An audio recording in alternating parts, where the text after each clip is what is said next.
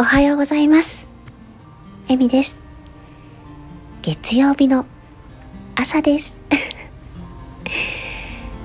ね、週の初めの月曜日、憂鬱な方もいらっしゃるかなって思います。私は、あの、週の折り返しなんですけどね。で、そうですね。今、少しずつ皆さんと交流をしていこうってやってます。なので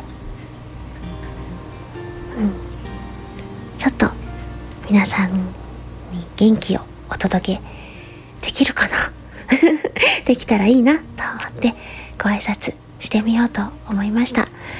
あの昨日も実はですねあの鳥の声聞こえますかってやったんですけどあほとんど入ってないと思ってちょっと下ろしちゃいました。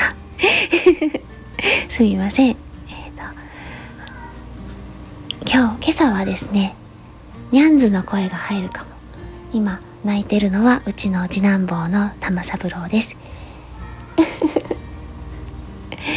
朝から猫たちのご飯をして今から私もご飯を食べて仕事に行く用意をします。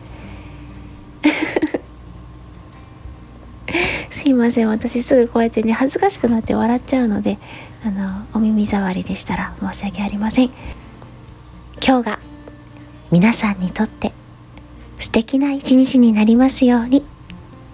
ではいってらっしゃい。